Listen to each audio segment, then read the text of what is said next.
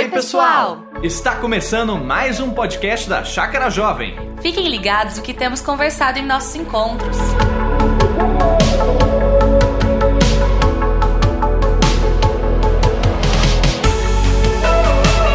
Gente, a ideia. Peraí que a gente se A ideia que a gente preparou e que eu tenho tentado convidá-los bate-papo não seja um eufemismo de o, o JV falando, eu pontuando e todo mundo só ouvindo. A ideia é que a gente tenha um momento dinâmico. Ó, Patrícia. que a gente tenha um momento dinâmico e livre em que vocês possam pedir a palavra, que vocês possam comentar, perguntar, é, interromper, óbvio, né? Bom senso, peçam a palavra se chegar a interromper, então, mas da gente bater um papo mesmo. E, então, assim, seria legal se vocês conseguissem um lugar quieto, aí abrir câmera, participar, abrindo o microfone. É, para ser algo menos positivista, assim, né, da transferência de conteúdo falado e algo mais dinâmico, porque a gente tem tanto conteúdo na internet já, né, hoje em dia, assim, o que não falta é, o que falta mais é tempo de ver tanta coisa boa que tem. Então a ideia é que vocês possam participar, possam conversar. O JV tá, tem que se preparar para isso também, porque agora no final do ano ele vai se apresentar no presbitério dele para ser ordenado. Ah, ele vai pular, talvez ele, talvez não, ele vai, com certeza. Ele vai pular uma etapa que o pastor quando forma, ele é licenciado e depois ordenado. Ele vai ser licenciado e ordenado ao mesmo tempo. Foi pedido do presbitério daqui. E o tema do TCC e da exegese dele que vai apresentar no presbitério é... Ah, amor tá vindo. Tá vindo, amor? Peraí, deixa eu arrumar. Meu tema é Amor tá vindo. Não, vem só. Fica, fica a curiosidade que eu apresentei um seminário sobre atuação de mediadores de argumentação em aulas não diretivas na, na minha matéria de educacional. Foi, foi bem interessante o seminário. E, e o tema dele é sobre sacerdócio universal, que é essa ideia de que. Verdade. De que todo crente tem um chamado, né? Não é não é apenas o pastor que tem um chamado, que tem uma vocação, mas que todos nós somos chamados. E para a gente dar início ao hangout, eu gostaria de ler uma passagem com vocês. Deixa eu abrir ela aqui.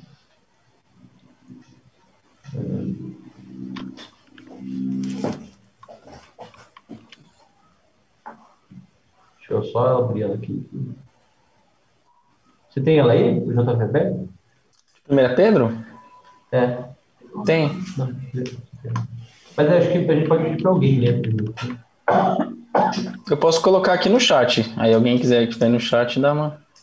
Manda ver.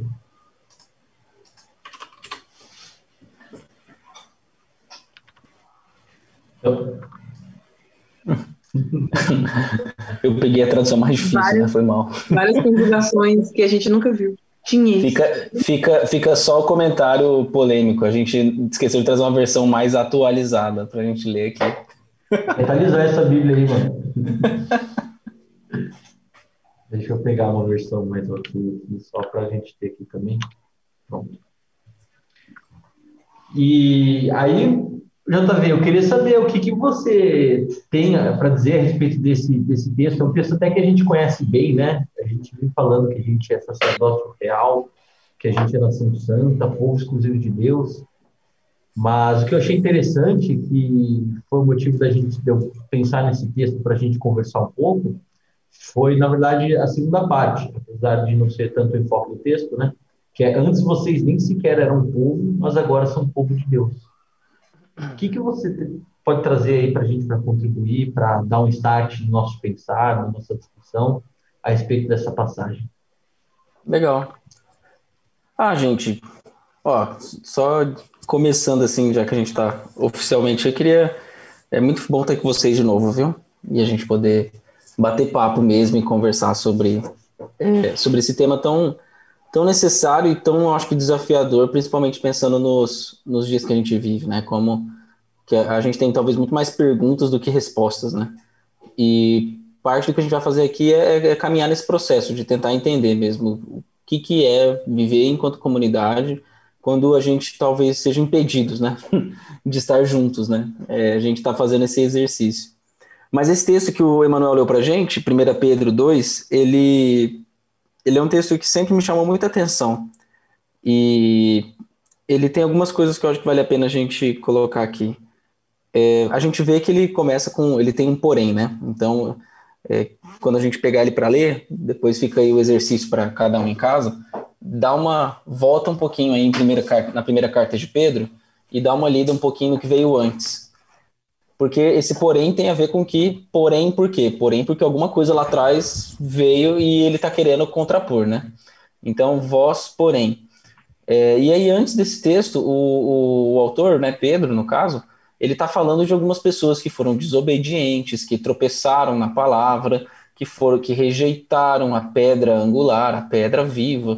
Então ele está querendo falar assim, olha, vocês não são como aqueles, vós porém são diferentes, diferentes.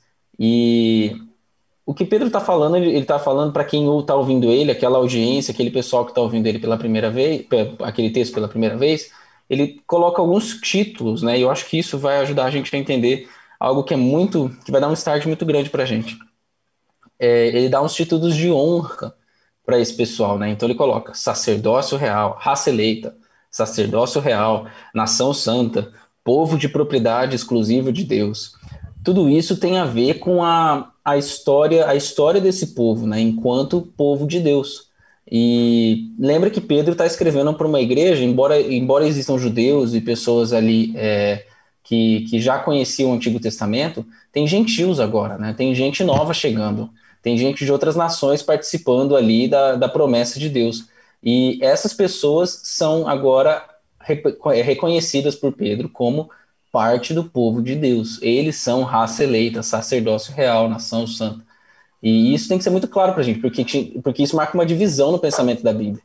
Antigamente, ou no Antigo Testamento, se constrói a ideia do povo, e um povo escolhido de Deus, e um povo escolhido por Deus para representar a glória de Deus pelo mundo. Só que agora Deus está abrangendo isso e colocando isso para outros povos, e reunindo esses outros povos nessa mesma tarefa de refletir a glória dele pelo mundo. E é isso que ele está falando. Vós, porém, que não são aqueles que desobedeceram, que rejeitaram, são raça eleita, sacerdócio real, nação santa e por aí vai. É, eu acho isso, eu acho isso, essa transição muito legal. Muito bom. Gente, vou reforçar o, o, o chamado para. Eu vou, eu vou, eu vou ir parando, tá, Cojinho? Porque senão uhum. eu vou embora. Eu vou embora, tem muito conteúdo sobre isso. E uma coisa até, JV, que eu, a gente esqueceu para dar start, né? Mas eu, antes tarde do que nunca, é fazer uma oração. Vou fazer uma oração. Alguém momento. foi no privado aí e falou assim, Cojinho. Não, não foi. Tô não foi. Você começou a falar e eu falei, putz, eu nem chamei para orar, é Vamos orar, Vamos dar glória a Deus, conversar com o Pai primeiro, né? Vocês me acompanham, gente? Pai amado, nós chegamos à Sua presença, Deus, e lhe agradecemos por mais esse dia de vida, mais essa oportunidade que a gente tem de se reunir mediante a tecnologia, para estar juntos conhecendo mais sobre o Senhor através da tua palavra, conversando, tendo um momento de comunhão. Muito obrigado, Pai, porque apesar do, do contexto que a gente vive, caótico, de muitas dúvidas, muitas é, adversidades, o Senhor nos dá um momento de refrigério, onde a gente pode sentar, conversar, bater um papo sobre a tua palavra, Deus. Eu peço que teu Santo Espírito fale aos nossos corações e que não seja o JV, eu ou qualquer outra pessoa que venha contribuir falando, mas o Senhor falando aos nossos corações, Pai. Obrigado por cada vida aqui presente, obrigado porque o Senhor nos chama a viver uma vida ao seu lado, a permanecer em Ti e a ser comunidade, e que a gente possa responder o Teu chamado, amando e servindo uns aos outros. Nós te oramos em nome de Jesus, o nosso Senhor, nosso irmão mais velho. Amém. Amém. Não é nenhuma coisa. Não é xenofobia, pelo menos eu não vejo assim. Mas o aqui, Manuel, quando ele fala, né, vocês que não eram povo, agora são povo, ele está lembrando de uma uma passagem bem conhecida para os judeus, mas eu acho isso faz parte desse processo que eu estou querendo mostrar nesse texto para vocês, que é onde a história continua. Lá em Oséias, nos dois primeiros capítulos de Oséias, a gente vê quase que essa mesma construção gramatical aqui. Então, vocês que não eram povo, agora são povo, vocês que não tinham alcançado misericórdia, agora alcançaram misericórdia. E lá em Oséias, e aqui lembrando um pouquinho da história de Oséias, Oséias foi um profeta do Antigo Testamento, um profeta, a gente conhece ele como profeta menor, porque ele, o livro dele é pequeno, mas ele ele, te, e ele é um profeta polêmico, porque a história dele, não sei se vocês conhecem, mas ela é interessante a título de curiosidade, né? Oséias, ele é chamado por Deus a casar com uma mulher prostituta, uma mulher adúltera. É, inclusive tem um meme muito famoso na internet, é, que talvez vocês vão lembrar disso por causa do meme, mas um pastor, um, um repórter que vai fazer uma reportagem com um pastor, aí o pastor pega o texto e justifica que ele pode ter mais de uma mulher por causa desse texto, porque Deus está mandando nesse texto, vai lá e adultera. Mas na verdade ele vai lá e casa com uma mulher, vírgula, adúltera, e o cara tá desconsiderando a vírgula, né? Mas por que que ele faz isso? Por que, que eu tô tem um acento também, né? É, e tem, é, exatamente, tem um acento. Mas, mas o, o, ponto é, a, a história de Oséias, e por que, que Deus fala isso para Oséias? Para que Oséias sinta na pele o que, que o, o Deus estava sentindo com o povo o povo de Deus, que Deus tinha escolhido, estava adulterando a Deus, estava traindo Deus com outros deuses. E no Antigo Testamento, o primeiro mandamento já lembra que não se pode ter outros deuses. Mas o povo estava tendo outros deuses, então ele estava tendo relações com outros deuses. E aqui a gente está falando de relação mesmo, o imaginário é de relação de casados, relações sexuais. Né? Não que está tendo relação direta, mas a relação é tão íntima que é como se fosse uma relação assim. E aí, isso que está na cabeça deles. E aí ele está falando assim pro, pro, pro, pro profeta que ele vai ter que ser fiel àquela mulher, mesmo que aquela mulher não seja fiel a ele.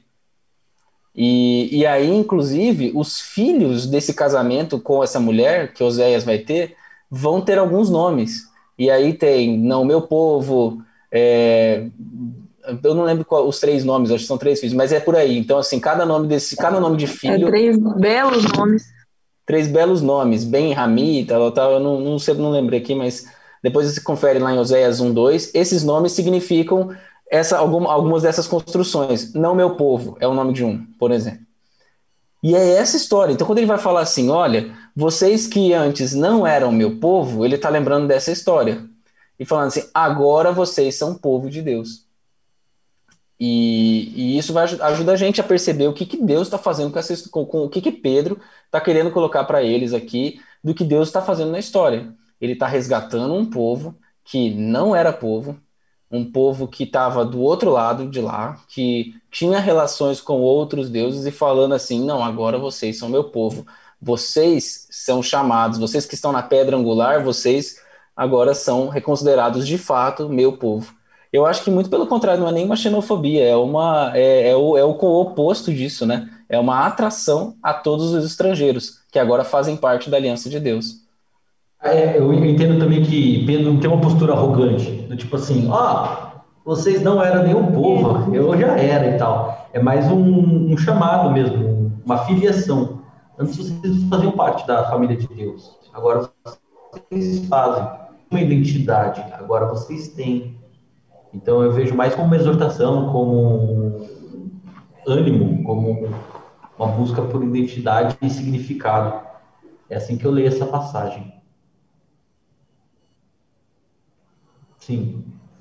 Isso. É, tem, tem muita gente assim, que você fala assim, nossa, eu nunca seria amigo desse cara, assim, tipo, em outra situação. Eu, eu tenho um dos meus melhores amigos hoje em dia que o cara me desprezava no ensino médio, antes da gente se converter, a gente se converteu junto. E ele, nossa, ele me odiava, assim, ele tinha uma visão de minha e ele não queria saber, me conhecer para saber se estava certo a nossa visão. E quando a gente começou a fazer estudo bíblico juntos, ele, ele ficava, mano, pegando no meu pé e tal, a ponto de que eu cheguei pro. Prisão de ventre, mal-estar. Eu tava, tá? depois do almoço. Eu ouvi. Muta ela aí, ô. Muta ela aí.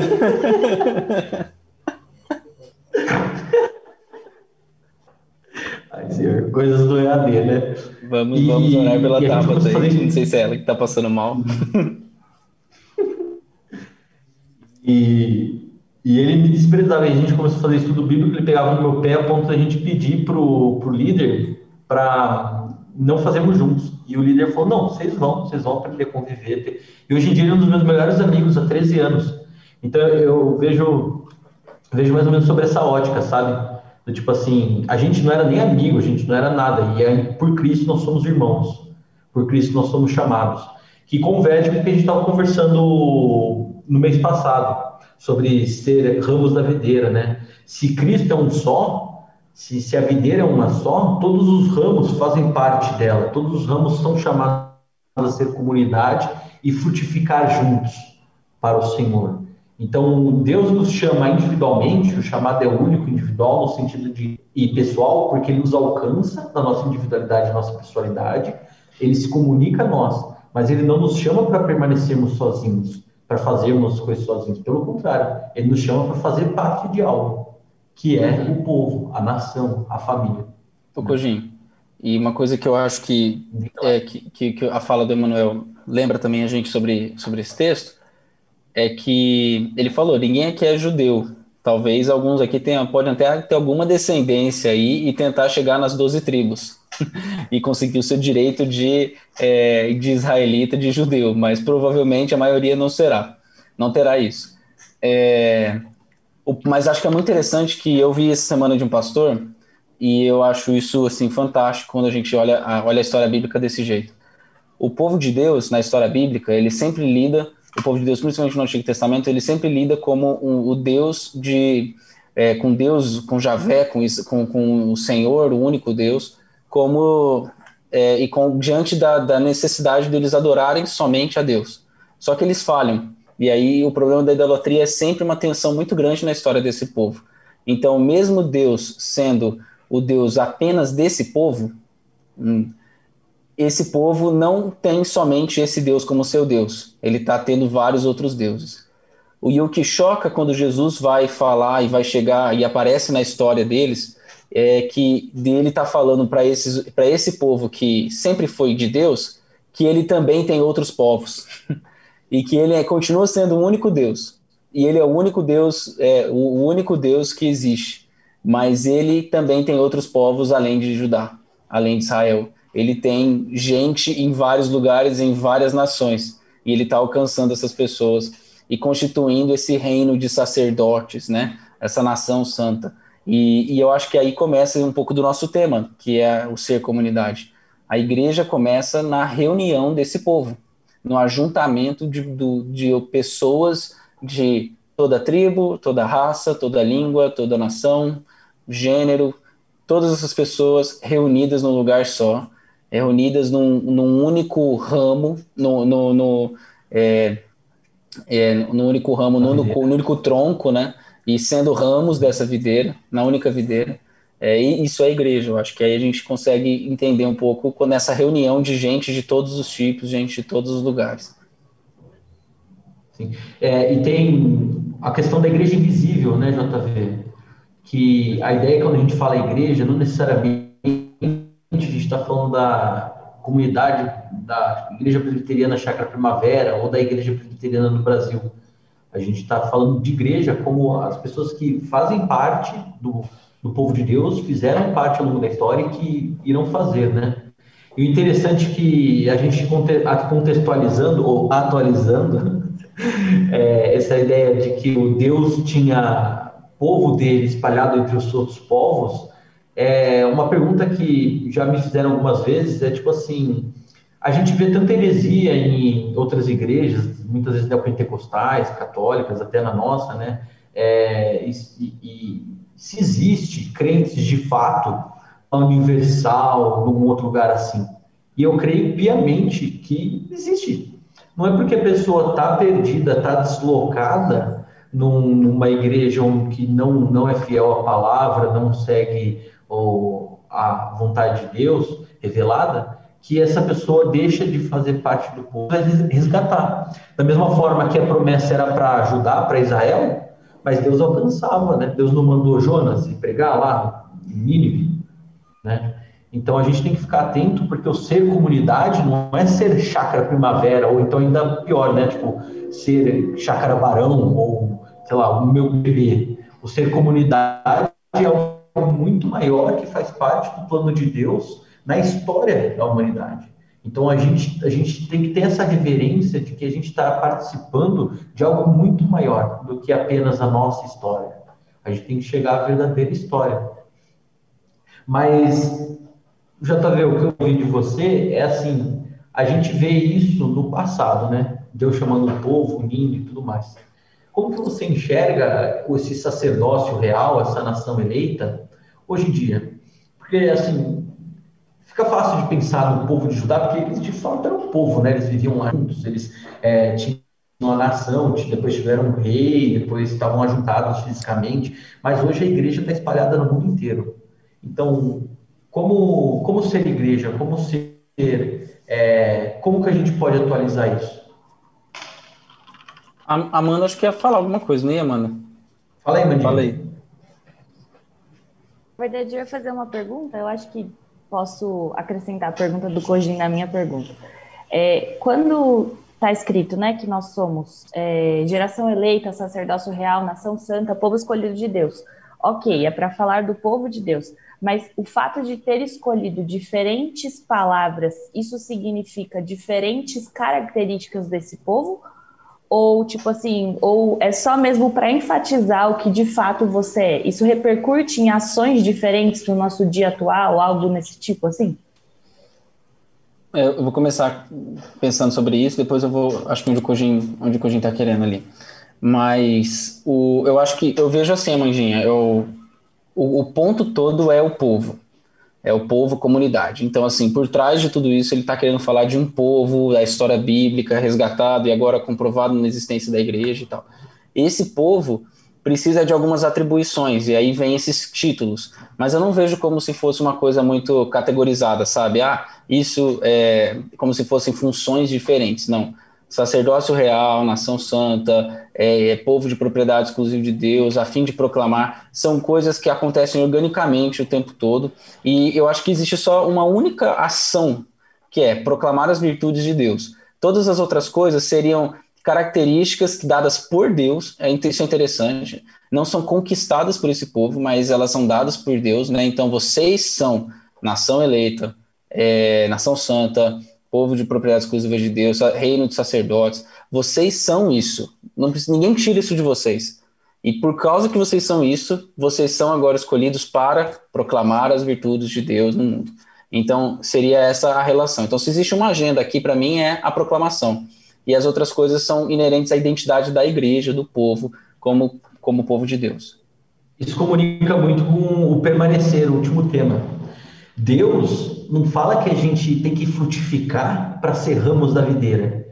Por ser ramos da videira, que é Jesus, que a gente frutifica. Faz parte da identidade que Deus nos dá esse frutificar. Então não depende de uma eficácia, de uma eficiência e de, de um, um, trabalho árduo meu. Óbvio que a, a, gente tem toda a nossa parte né, na procriação, que é estar disposto, ir atrás. Mas o frutificar que Deus nos chama faz parte da identidade que ele nos dá. Então, da mesma forma, o ser povo, sacerdócio real, nação santa, povo exclusivo de Deus, Deus está te definindo e te dando e nos dando essa identidade a fim de que a gente faça algo que vai ser inerente a essa nossa identidade que Deus nos dá. Uhum. Então, é muito mais um movimento de Deus para com a comunidade empurrando para a missão do que um movimento de a comunidade tem que cumprir a missão de Deus, né? E acho que isso é muito importante, que a gente vive num, num, contexto que a gente tenta se justificar e se identificar com o que a gente faz. E o, o movimento de Deus é, você é isso, então faça isso. Não faça isso para ser isso. Perfeito, Cujin. E aí eu entro no, no, que você colocou, porque acho que você toca num ponto muito, muito, muito, muito importante nessa discussão de igreja. É, e que acho que já pode até começar a tocar também nas questões que têm a ver com, com a pandemia e que a gente está vivendo agora mas uma, uma convicção, uma, uma convicção elementar do que a igreja que a gente tem é o credo apostólico. Então, para quem, quem conhece o credo apostólico, uma das últimas frases do credo apostólico, ele fala: creio em Deus Pai, Todo-Poderoso, Criador dos céus e da terra, creio em Jesus Cristo, seu Filho, tal, tal, tal. E aí ele vai falar, creio no Espírito Santo, e aí ele usa uma frase, logo depois disso, na Santa Igreja Universal, na Santa Igreja Católica, e aqui todos esses termos dizem respeito à mesma coisa, que é a Igreja de Deus espalhada por todo o mundo. E na lógica do, do credo apostólico, ele está falando de Deus Pai, Deus Filho e Espírito Santo. Está falando da Trindade. É, e a pessoa da Trindade que está relacionada à igreja, da onde flui toda a ação, de onde a igreja surge, ela surge por causa de Jesus, ela é chamada e ela é redimida por Jesus, mas quem desperta isso nas pessoas é o Espírito Santo. É ele quem coloca essa dimensão e essa realidade na vida de cada uma das pessoas e faz essa igreja acontecer.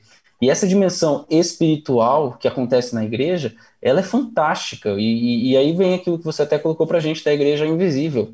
É, a gente pode ganhar uma consciência muito legal do que é a igreja, de que é, nesse momento agora, e em todos os dias, em todos os dias da nossa vida, em todos os momentos da nossa vida, existem irmãos e irmãs que estão naquele, nesse mesmo momento, em algum lugar, cantando louvores, lendo a palavra de Deus, sendo exortados por essa palavra, corrigidos e transformados pela graça de Deus, crescendo e sendo aperfeiçoados dentro desse mesmo tronco, dessa mesma videira. E, e isso acontece, isso está acontecendo agora. E, e são irmãos e irmãs nossos.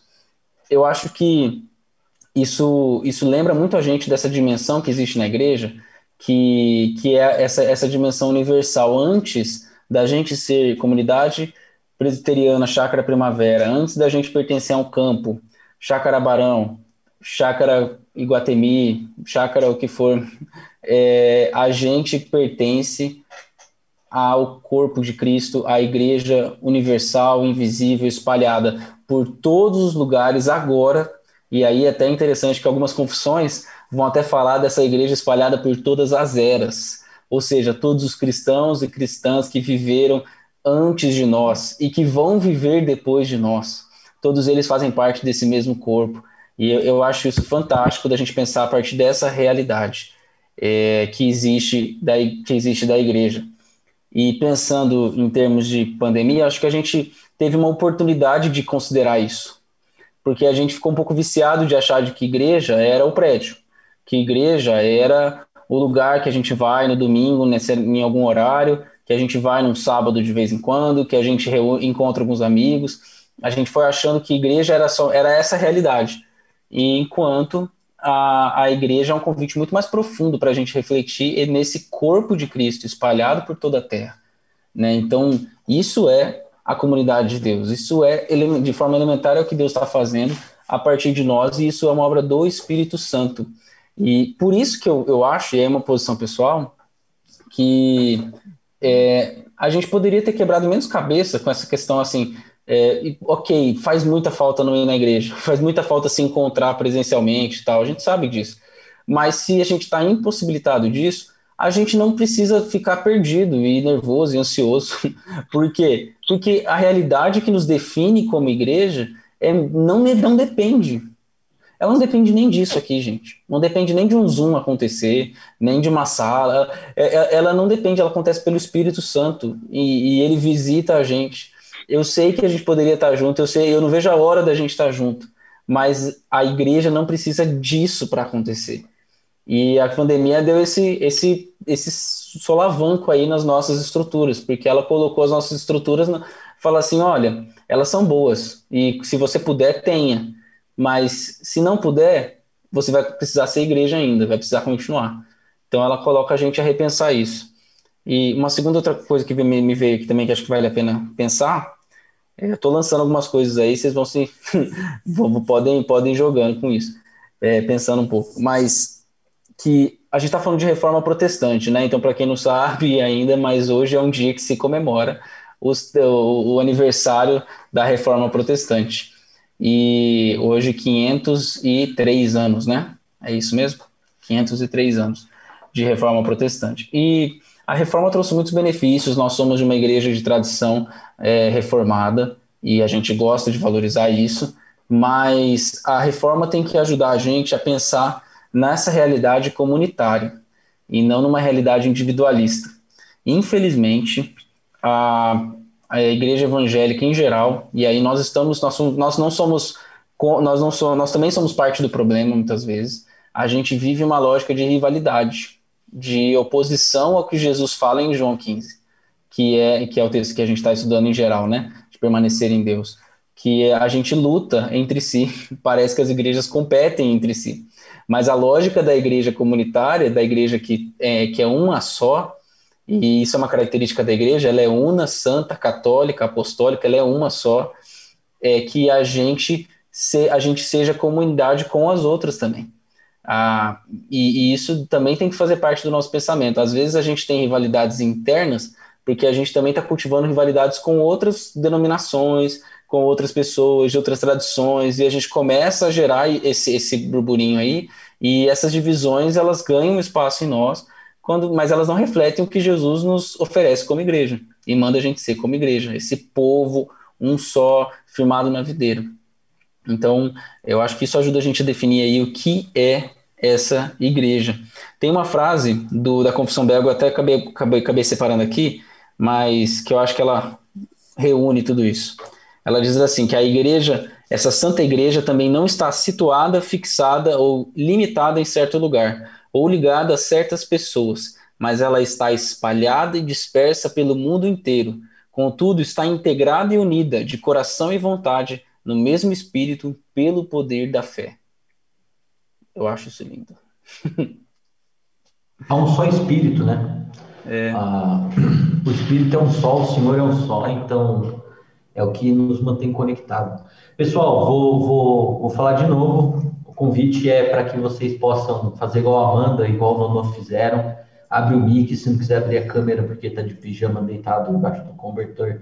Mas fica à vontade. É, Bate-papo não era um eufemismo para o JV pregando ou, ou eu comentando, ou ser só nós dois.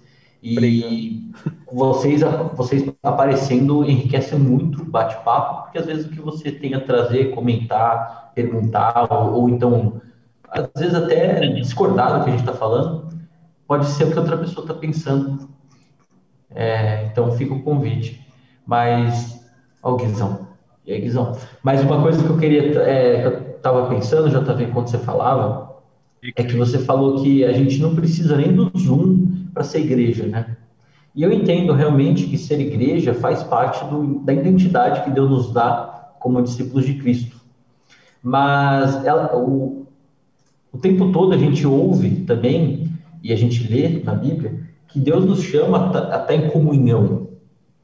E aí minha pergunta é, o quanto que essa comunhão virtual é, tem conseguido suprir a gente, quanto você entende, no ser igreja? Ou então você, você entende que ser igreja, ser comunidade, está intacto, não, não, não se abalou, e o que se abalou é como a gente se sente. Você entendeu? No sentido Entendi. assim, a, a igreja, a comunidade foi abalada, os vínculos. É, inclusive, fica aberta para vocês também. Vocês acreditam que, por exemplo, se mês que vem a gente falar hangout, despedida do ano, vai ser presencial. Vocês acham que vai ser, vai ser legal, vai topar, a galera vai aparecer? Ou vai ser, ah, vai vai estar tá uma galera que não tinha, não tinha nada melhor para fazer, ou, ou então uma galera que entende que é um compromisso? Você entende que os vínculos estão enfraquecidos? Ou a comunidade segue firme e forte? O que, que você, você tem a dizer, JV? Cara, eu acho que eu, eu, eu vou usar, eu vou pensar aqui através do texto de João 15 mesmo, que é o que uhum. falou na semana na, na última, no último hangout.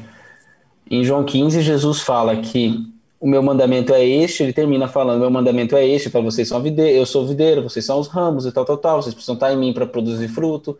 E ele vai falar assim: o meu mandamento que eu deixo para vocês é este, que vos ameis uns aos outros, assim como eu vos amei. E, para mim, o, o, mais elementar de todo o evangelho, o resumo e a atualização de todo o evangelho se, se, se resume nisso, no amor a Deus, a, sobre todas as coisas e ao nosso próximo. É, eu acho que quando a gente foca demais nas limitações, que sempre vão existir, agora é a limitação física que a gente tem, a limitação de não poder se encontrar. Mas às vezes a limitação é você tá indo, você está se preparando para ir para a igreja e teve um imprevisto e aí você não pôde ir. É, às vezes você pode ficar limitado por uma doença. A, as limitações são diversas. Não, não, não, vocês entenderam aqui a ideia. Mas o amor permanece. E o amor por um e por outro permanece. Eu acho que a, se a gente tem perdido, ou se a gente tem questionado os vínculos que nós temos, e talvez a pandemia também surge para fazer a gente fazer, fazer a gente questionar, é, acho que deve levar a gente para perguntar: será que eu estou conseguindo amar e expressar o meu amor às outras pessoas?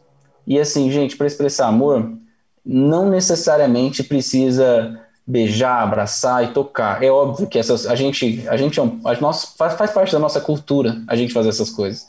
A gente gosta de abraçar. Nossos cumprimentos são dar um beijo no rosto, sentir a pessoa. A gente gosta disso.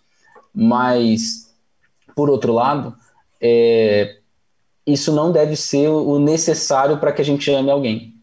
E, e aí que é o meu ponto. Eu acho que se os vínculos estão um pouco quebrados, ou se a gente tem repensado um pouco os nossos vínculos, acho que a gente tem que repensar no sentido de como reconstruir a partir desse mandamento que Jesus traz: amar, amar os que nós nos amemos uns aos outros. Então, quando a gente ama, a gente quer estar perto.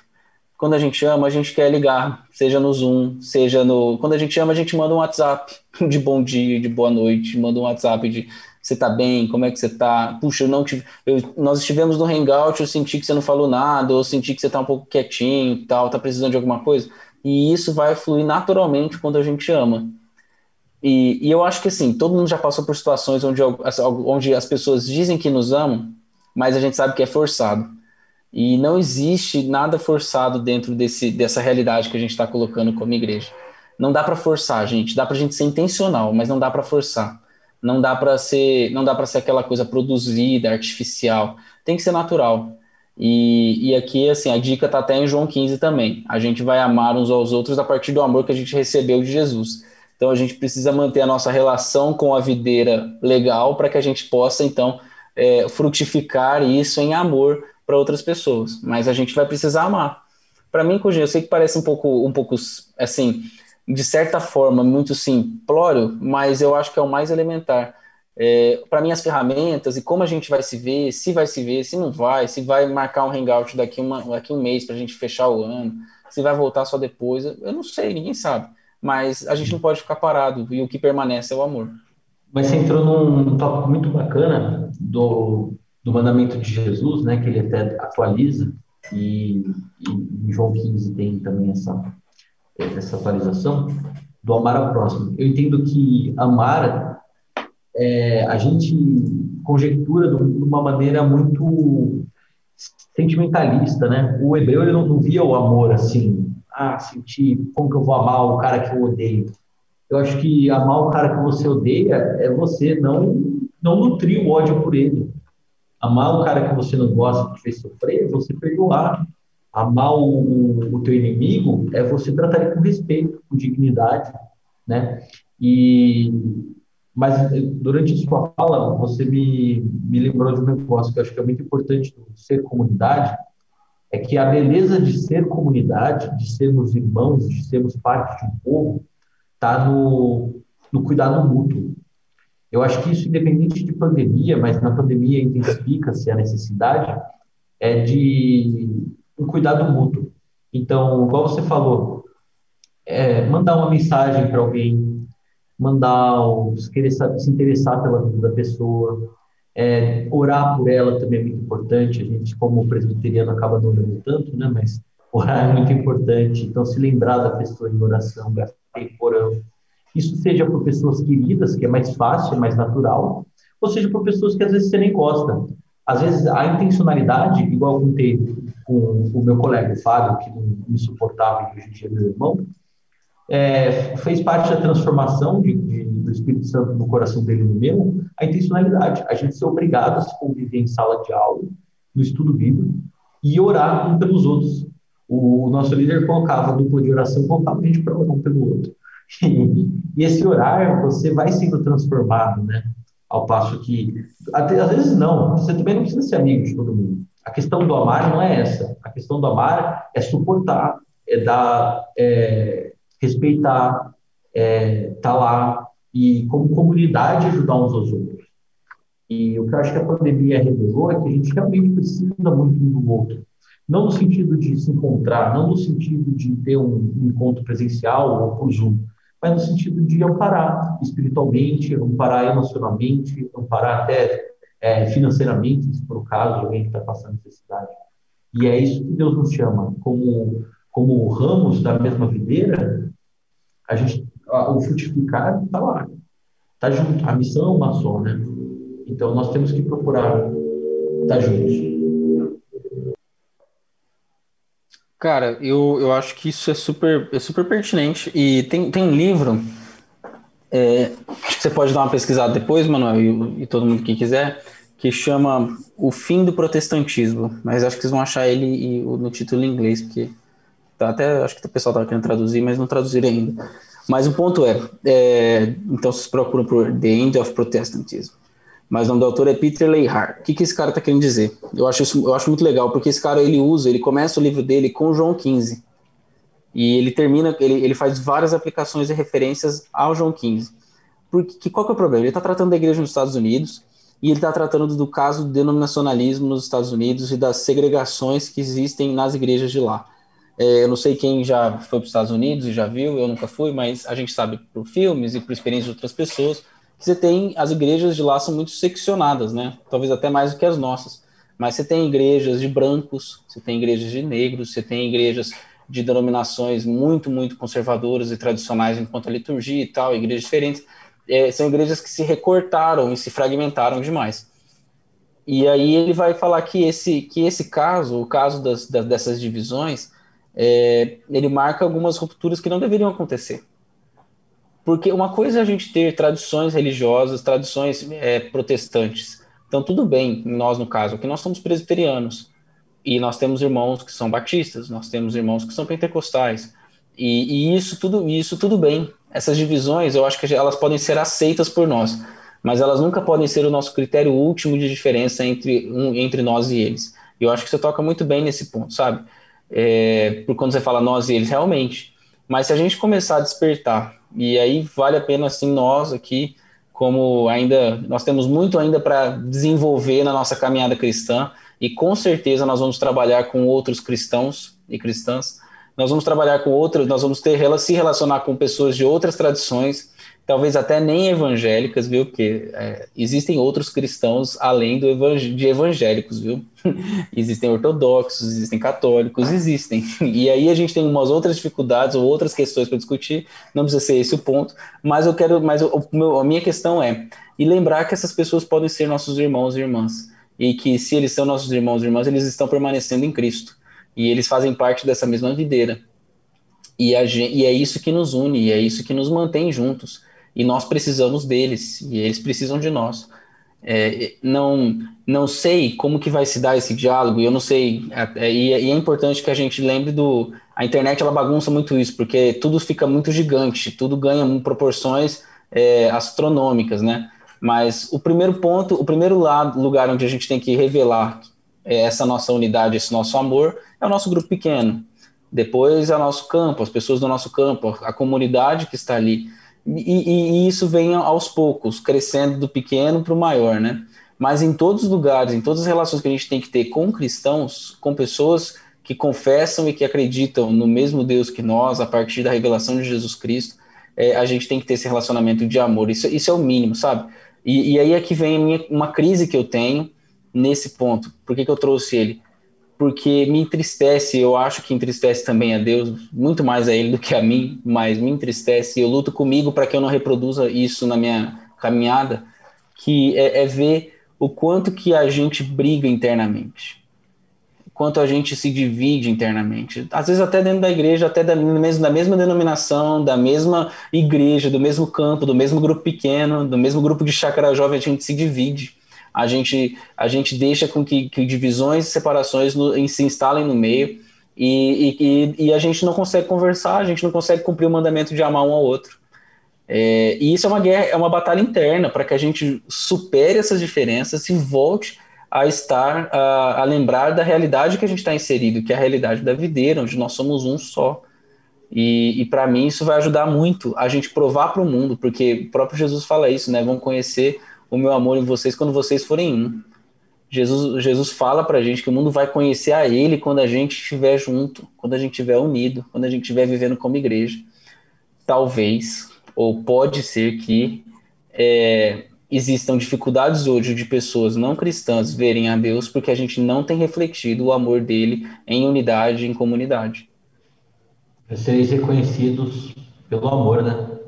E muita gente não é reconhecida, a gente é reconhecido pelo ódio, pelo conservadorismo, pelo que for. Pela pilantragem também tem. Mas pensando nessa Coisa, pergunta. Oi. Só acho que a Amanda pediu aqui para falar, não sei se ela quer falar agora, se ela quer Eu acho que esperar. ela não baixou a mão desde aquela vez. Ah, tá. Então tá, Tá desculpa. Foi aquela vez, desculpa, perdão. Continua. É a Madá, a cachorrinha da Amanda, gente. Posso falar? É... Quem que quer falar? Eu? Não tá aparecendo pra mim, pode falar. Pode falar. Tá. Ah, é o Du. Ah, tá. Ah, Sim, ok. você não ligou a câmera. Aí não É, não, não liguei, não. Aham. Cara, assim, ó, eu queria só falar um pouco da minha experiência. É, com relação à problemática interdenominacional, não faço ideia, cara. Não, sério mesmo. Mas, assim, eu, eu sei um pouco da minha experiência, né? Eu tenho 25 anos aí de luterano e 5 anos de presbiteriano, né? E quando Tá eu cheguei. vendo? Então, cara. Mas assim, ah, eu sempre tive essa visão que, assim, antes de, antes de qualquer coisa, eu sou cristão. E quando eu vim para Campinas, eu falei com meus amigos, né, com o Wagner e com Cício, ó, eu quero uma igreja. O que, que tu me indica? E aí os caras, ah, tem a chácara. Eu, tá bom, bora. E eu vim pra cá, cara, pensando assim, ó, bom, vamos ver se eu me assustar com alguma coisa, eu vazo. Caso contrário, eu vou continuar aqui. e assim, eu sempre eu procurei ter essa mentalidade de, de, de- não sair ah, batendo de frente, sabe? Tipo, Porque assim, ó, é... são denominações muito parecidas, mas tem algumas coisinhas, alguma não é idêntico. Só que assim, se eu for parar para complicar com cada, sei lá, ah, detalhes, sabe? Ah, a gente tem que se apegar à essência, a gente tem que se apegar àquilo que realmente importa, a- a- ao, ao ponto central, evangelho. o evangelho, exatamente. E isso não muda. Agora, talvez tenham denominações que, bom, até isso muda. Daí eu já não sei dizer se, se dá para ser tão de boas assim, mas também não dá para sair em pé de guerra, né? Mas assim, o que eu posso dizer é que eu, ah, assim, reafirmando que não, a gente de mais nada cristão e a gente tem que manter essa, tentar manter essa união e essa troca para crescer junto, né? E aí, só que assim, essa questão no dia a dia entre as denominações, eu, eu- aí eu não entendo muito bem, porque acho que não dá nem tempo para a gente ah, dedicar para ter essa troca entre todas as denominações e, Uhum. e sei lá como seria isso na prática, né? Mas eu só assim, queria. Não, é exatamente isso. Só queria deixar claro uma coisa que eu acho que vale a pena. É, assim, gente, diferenças existem, é natural. Nós aqui não concordamos em tudo. Nosso grupo aqui, a gente pediu opiniões políticas, ideológicas e da vida. A gente te- vai ter discordâncias. Então, assim, não, não, a questão não é a gente buscar uma, é, a gente tentar é, abolir e ferir a consciência de ninguém de entender como, de, de pensar essas coisas. O ponto não é esse. Mas, e- então, assim, diferenças devem ser compreendidas, analisadas, é, e, e se, for, se forem ser discutidas, e tudo bem, que sejam discutidas, principalmente no, no, no ambiente cristão, em tom de amor, respeito, cordialidade, é, sem ataques, sem ofensas, partir do pressuposto de que é um irmão, não é meu inimigo. Talvez, ok, talvez a pessoa pode estar até, ela pode se tornar um herege, pode ser realmente uma pessoa que está blasfemando o nome de Deus, blasfemando contra a palavra de Deus, mas isso precisa, a gente não pode partir do princípio de que essa pessoa, ela já é, ela pode se tornar, talvez na discussão você entenda, talvez as pessoas ao seu redor falem, realmente, essa, esse cara tá indo para cá, mas parte do pressuposto que é um irmão, que é um, que é um amigo, que é alguém que, que precisa desse respeito. É, tem, uma, tem, um, tem, tem, um, tem uma coisa que, que Paulo fala em 1 Coríntios, não sei se é em 1 ou em 2 Coríntios, mas Paulo está falando sobre o falar em línguas, acho que em 1 Coríntios. E aí, falar em línguas, dando instruções para a igreja como é que devem falar em línguas e tal. E ele fala: Mas olha, quando uma pessoa descrente chegar aqui no meio e ver vocês falando em línguas, eles e não tiver e eles não souberem que eles estão falando, eles vão achar que vocês estão bêbados, que vocês estão doidos, ninguém ouve o que vocês falam. Às vezes o mundo olha para a gente, vê as nossas brigas na internet, as nossas brigas em que todo mundo está vendo e fala assim: esse povo é maluco, eles não sabem nem o que eles querem. Esse povo se diz cristão, que Cristo une, que Cristo é amor, que, é, é, que Cristo é o vínculo de toda a unidade, a perfeição de todas as coisas e tal, mas eles não sabem concordar com nada. Entende? E, era o movimento que eu queria trazer. Eu, eu acho que a gente pode é, conversar e, e, aprender muito sobre esse tema, trazendo para um tom mais pessoal. É, essa semana, inclusive, Rafa, vou te usar de, de, exemplo. O Rafa postou um posicionamento dele no Facebook, aí eu pensei, não vou responder porque Facebook é muito belicoso, né? Dá muita treta. Mas aí eu fui e a gente conversou, a gente foi se entendendo, eu me posicionei, o Rafa se posicionou, né, Rafa? E no final, tudo certo. Nós continuamos amigos, tudo bem, porque tudo bem divergir a opinião, desde que se mantenha o respeito, desde que seja cordial e não se ataque. Se abriu o mic, diga aí, Rafa. Ah, é, é, justamente, sim, sim, eu gostei da nossa conversa lá que a gente teve no, no Facebook. E, e, isso realmente me deixa com muito incômodo, sabe, de como a gente, como igreja, é capaz de proferir tantas palavras de morte, sabe? usando esse exemplo aí, a primeira coisa que me aconteceu, assim, quando é, teve toda essa, essa repercussão da fala desse pastor, eu me preocupei com ele, assim, primeiramente, sabe? Porque é uma pessoa, né? Tem família, tem filhos, e pessoas atacando, e eram pessoas da nossa fé. Eu disse, nossa, como a gente, como igreja, é capaz de proferir tantas palavras que matam. E eu, sei lá, eu me posicionei em defesa do, do ser humano, né, da, da pessoa do, de um irmão na fé, né?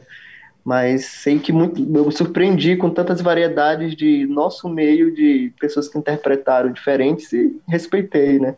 Uhum. Mas é, é uma preocupação que eu venho sentindo, né? Sim. Da gente corrigir em amor, da gente conversar em amor, da gente realmente ser igreja, Sim.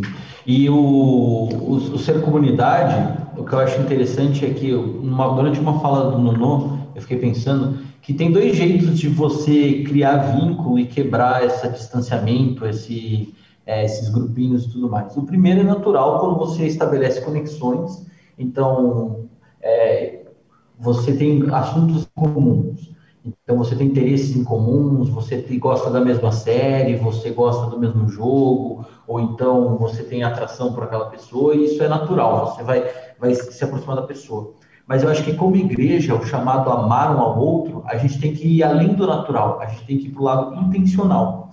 Eu estava conversando isso com uma pessoa hoje a respeito, hoje não, semana, a respeito de, de namoro, essas coisas, mas o que eu penso é também no ser comunidade.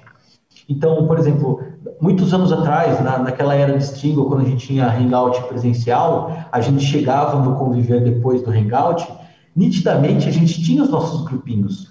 Um grupinho sentava numa mesa e ficava naquela mesa a noite toda, outro sentava ali no balcão, sentava, ficava ali a noite toda, e nitidamente a gente tem as panelinhas. E, e a ideia de ser comunidade não é destruir as panelinhas, mas que entre si haja, haja companheirismo, haja respeito, haja é, amor e ações. Então, como que a gente faz isso? Através da intencionalidade. Porque às vezes o, o Emanuel gosta de coisas que eu nunca vou gostar e a gente não vai ter nada em comum.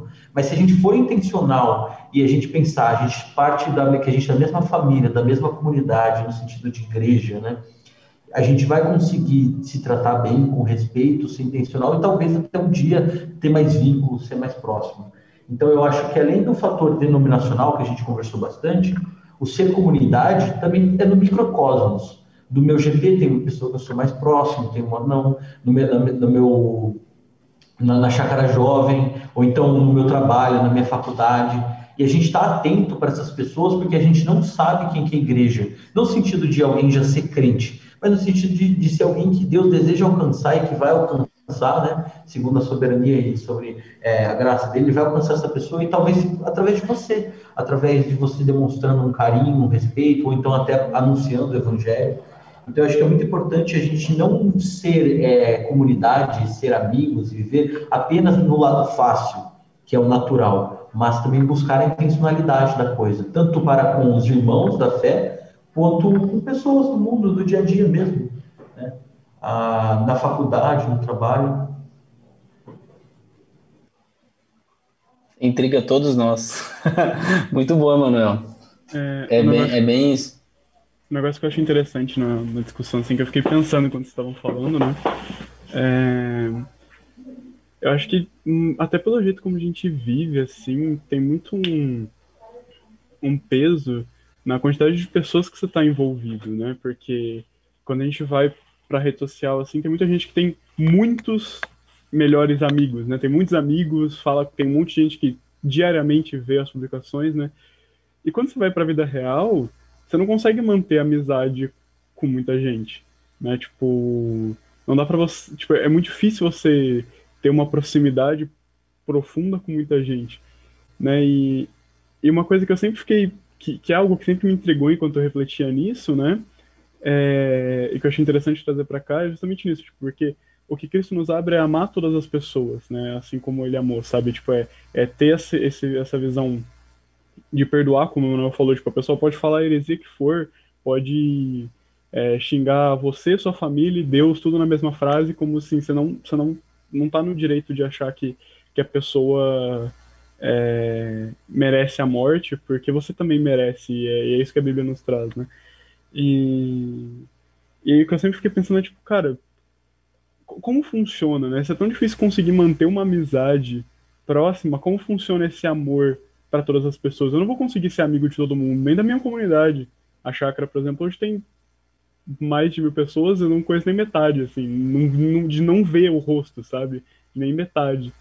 Então, é, esse foi sempre algo que me entregou muito, e, e com o tempo eu fui ficando. Eu fui entendendo mais que tem a ver com isso mesmo que vocês estão falando, de tipo assim, não necessariamente exercitar uma amizade profunda com todas as pessoas do mundo, mas entender que qualquer um que chegar para você, você tem que estar aberto a escutar, a entender, a conversar, a, a, a, a primeiro você fechar os olhos para o que você bate de primeira e, e abrir o coração para escutar a pessoa. É mais de de estar no posicionamento que Cristo tinha quando ele chegava para as pessoas e falava falava com elas do que com tentar ser ser muito próximo de muita gente. É, é, é mais passivo do que ativo, né? É mais assim, eu não preciso abraçar o mundo em amor. Eu preciso ter uma postura de onde quer que eu esteja, eu seja amor, né? Então eu não preciso procurar conhecer e amar todas as pessoas e, e desenvolver um relacionamento de amizade com todo mundo, até com meu inimigo. Eu preciso estar sempre tratando, respeitando, é, abençoando. Então a palavra nos fala muitas vezes de é, orar por quem te persegue, tratar bem quem te faz mal. Isso é uma atitude de amor, né? É óbvio que a gente tem que também expandir. A, a missão da igreja é expandir, né? A pregar, anunciar e de fazer discípulos, mas isso não quer dizer que você tem que conhecer os 1.500 membros da chácara, ou 140 jovens da chácara jovem e ter um relacionamento íntimo com cada um. Não, é o que eu falei, tudo bem ter as panelinhas, mas a gente não pode ter atitude de desprezo, belicosa, e, e a gente tem que tratar sempre com respeito, amor e, e, e união, ter esse movimento de união. Você ia falar, JV? Desculpa. Não, é, acho que acho que a gente está caminhando para fechar tudo, né? Mas o algo que o algo que, o, que eu vi que o Rafa 3 falou que me chama me chama atenção é que assim a, a gente tem que tomar cuidado, pelo menos eu, eu, eu acho assim, é, tomar cuidado com, de, com, a, com essa ideia de amor e amizade. Engraçado que até teve um, um reality show, reality show não, né? Um programa de auditório que era isso, né? Amor ou amizade, mas era outro contexto. Não sei se alguém aqui é dos, viveu essa época dos anos 90 aí da televisão e lembra disso, né? A gente tinha, né? Amor ou amizade tal, mas tá bom. É, o lance é, Jesus, ele nos ama e nos convida para ser amigos. É, ele, nos, ele, ele toma uma decisão de amor por nós, e isso está escrito, ele nos ama antes da gente amar ele. ele. Ele ama quando a gente ainda era pecador, e nessa decisão de amor de Jesus nos coloca, nos, nos coloca agora numa realidade em que ele mesmo fala, olha, e agora eu vou chamo vocês para serem meus amigos, para serem meus amigos. E, e eu acho que e, é, isso ensina para a gente um pouco qual que é a relação que ele quer que a gente tenha com as outras pessoas. É, Amizade, gente, é, é, algo que realmente é limitado. Não dá para ser amigo de todo mundo. Não, a gente não tem tempo para ser amigo de todo mundo com qualidade. E, e, tudo bem isso. Tudo bem você não ser amigo de todo mundo que está aqui. É, e aí em amizade entram várias outras coisas, várias outras variáveis, afetividade, é, tem, tem um match que dá aí nas amizades, né? E tem em várias coisas que vão acontecer. Mas o amor vem antes. E o amor que a gente tem que ter com todas as pessoas, independente se a gente tem uma relação de amizade mais profunda. É, e eu acho que isso que, que pode ajudar a gente. A gente não está falando aqui para você só falar com seus amigos. Acho que os seus amigos é o, é o, é o mais óbvio, né? Mas é, exercitar um pouco do, de, por, de, por exemplo, se atentar a quais atitudes de amor você pode refletir dentro da comunidade. Acho que pensar, por exemplo, nas pessoas de idade, de grupo de risco, que possivelmente estão muito mais isoladas do que nós porque por mais que nós façamos isolamento e tudo mais, eu tenho certeza que quase todo mundo aqui saiu para fazer compra, já saiu uma outra vez ou outra, deu uma furadinha na quarentena. Eu sei, gente, eu, a gente sabe que isso aconte, aconteceu, não é possível. Depois de oito meses, alguém já fez alguma coisa, coisa assim. E, mas tem gente que não fez e que nem pode fazer. Tem gente que, por, ainda por não só por não fazer, tá triste em casa, sozinho. E, e você não precisa ser amigo para ligar para alguém. Você pode falar, olha, eu sou aqui da comunidade, da chácara, tal, tal, tal. Eu sei que você está passando por essa dificuldade, não sei o quê. Tal, tal. Você está precisando de alguma coisa? Quer, posso orar por você? Gente, imagine se alguém fizesse isso por você. O quão seria importante, o quão isso faria diferença no seu dia. Não é você ser indelicado, não é você chegar e querer abrir a sua vida com a pessoa e nem saber de tudo da vida dela. Mas amor, às vezes, esse é só um exemplo, mas em algumas situações pode ser refletido e não precisa necessariamente ter uma relação de amizade super profunda. Então, eu queria destravar um pouco porque Jesus faz isso com a gente. Ele nos ama e depois ele fala: Agora eu quero ser amigo de vocês. O amor vem fundamentando e sendo esse princípio da amizade e não e não uma consequência e não algo assim, nossa, deu um match, agora eu amo. Não, eu amo primeiro. Depois eu procuro as relações de amizade. E aí, gente, amizade, aí é, é, o que, é o que Deus desenvolveu na vida e na experiência de cada um dentro do corpo de Cristo. Mas umas, algumas coisas que eu acho que a gente pode usar aqui para fechar é que, assim, é, eu falei lá no comecinho que a pandemia pode ser uma, uma oportunidade aí para a gente pensar a igreja. E tem um autor, o James Smith, que ele fala que a pandemia, que essa situação que a gente vive pode ajudar a gente a reavivar a paróquia. E a paróquia a igreja, a comunidade. Ele está querendo lembrar a gente dessa realidade espiritual que existe na vida da igreja. E eu acho que a gente não precisa ser ingênuo aqui, e nós sabemos que está difícil. Está difícil ser igreja nesse tempo. Está difícil pensar e, e refletir é, esses princípios de comunidade no nosso dia a dia. Não é fácil, a gente quer se ver, a gente quer estar junto de novo, faz falta, faz falta não ver, não olhar, não sair para comer um lanche, faz falta tudo isso. É, a gente sabe que é melhor estar presencialmente reunido, tudo isso nós conhecemos.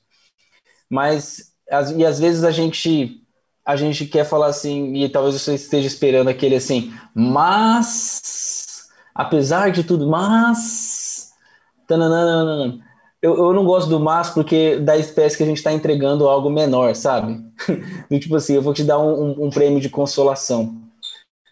Eu acho que é melhor, talvez, algo como, apesar disso, ou melhor ainda, ainda assim, ainda assim, mesmo com essas dificuldades, ainda assim, Cristo está em nós, em cada um de nós aqui. Cristo está em nós.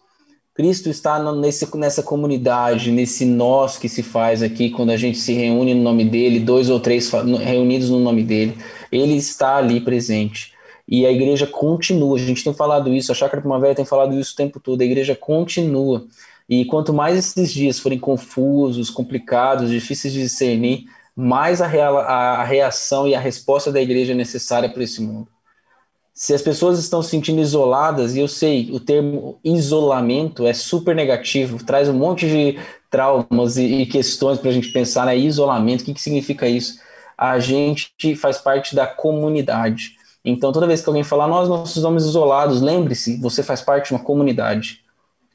E use essa comunidade. Procure. Existem pessoas. Eu não sei se todos estão, por exemplo, em grupos pequenos, mas participe de um grupo pequeno, viva a comunidade Interaja com as pessoas, procure. Tem o próprio Cojinho aqui, tem eu, mas tem outras pessoas aqui que talvez você sinta mais à vontade. Procure, converse, busque a comunidade. Você não está isolado. Não assuma essa narrativa, sabe? Do tipo, eu estou isolado.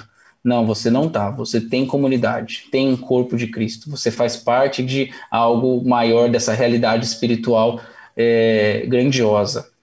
Tem, eu acho que na pandemia a gente tem tem tem uma oportunidade de dar um fim a uma cultura que, ou pelo menos começar a matar essa cultura, que é a cultura do consumo, porque a gente foi muito acostumado às práticas religiosas, ir à igreja às 10 horas da manhã, às 7 horas da noite, e participar de um culto, e conversar com pessoas, e aí eu consumo aquele conteúdo, e beleza, e assim sucessivamente.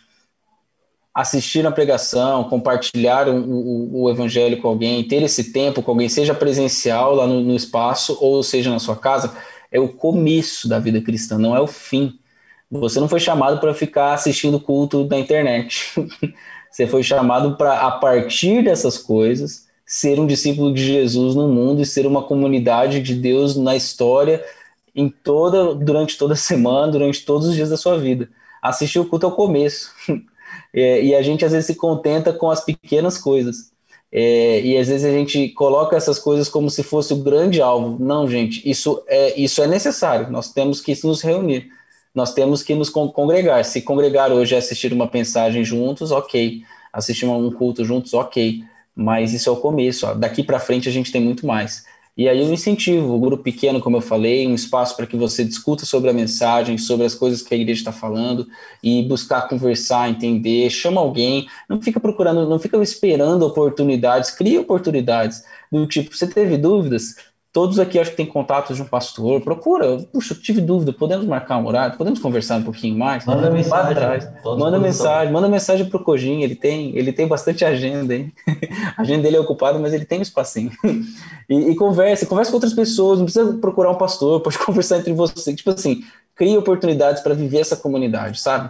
É, e tem uma frase do Bonhoeffer num livraço que eu recomendo. Leiam esse livro. Vocês acham fácil? Chama Vida em Comunhão. Fala muito disso que a gente colocou aqui, que ele fala assim: a comunhão cristã ou vive da intercessão mútua de seus membros, ou então ela morre. Nós precisamos da intercessão mútua. A comunhão cristã ou vive da intercessão mútua entre seus membros, ou ela morre.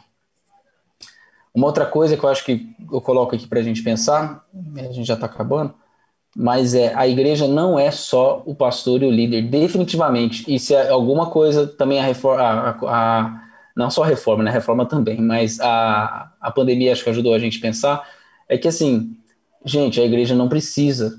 Ela, os pastores e líderes, eles são importantes. O Cogin está se preparando para ser pastor, eu também estou me preparando, com a graça de Deus, mas nós, nós como pastores, a gente no máximo é um facilitador, alguém que ajuda a comunidade e intercede pela comunidade para que a comunidade se, se, se, represente no mundo, represente a glória de Deus no mundo. Ah, eu, eu acho que a pandemia ajuda a gente a, a verticalizar mais ainda algo que deve, a verticalizar não, a horizontalizar algo que mais ainda deveria ser horizontalizado. É, nós temos, eu, eu como, como pastor, tenho responsabilidades e deveres, mas vocês, como, como cristãos no mundo, com as vocações que vocês têm, também têm. E, e a pandemia ajuda a gente a, nessa comunidade, buscar em qual lugar que a gente deve estar para representar essa glória de Deus e você e lembrar a gente que nós não estamos à margem da missão. Você é responsável para proclamar as virtudes de Deus no mundo, tá? No que a gente leu. Qual é a responsabilidade desse povo santo, raça eleita, sacerdócio real? Proclamar as virtudes de Deus naquilo que você faz, como você faz. É isso. E acho que a gente precisa, por fim, ter uma, uma agenda de é, discernimento. E aqui uma palavra que o próprio Cojinho usou para gente, maturidade, intencionalidade. É hora da gente começar a ganhar mais consciência da nossa missão, gente, do que a gente tem que fazer aqui. E, e, e a gente só vai conseguir fazer o que a gente tem que fazer juntos a gente precisa resgatar a dimensão da comunidade na, no exercício da missão. A gente não faz sozinho. Ninguém aqui é só. Quando fica só, vai cair. vai cair. Não tem como caminhar sozinho, tem que caminhar juntos. E aí o Bonhoeffer ele traz três dicas que é ouvir, ser solícito e suportar um ao outro. Ouça pessoas, seja solícito a elas e suporte o outro. Essas três coisas vão ajudar a gente a construir uma agenda de mais maturidade, de intencionalidade, para que a gente possa, de fato, cumprir a missão de Deus no mundo, sendo é, luzeiros dele nessa história, e aí a gente vai poder ser comunidade, né? Colocar essa comunidade para o mundo ver e Deus chamar outras pessoas para essa comunidade também.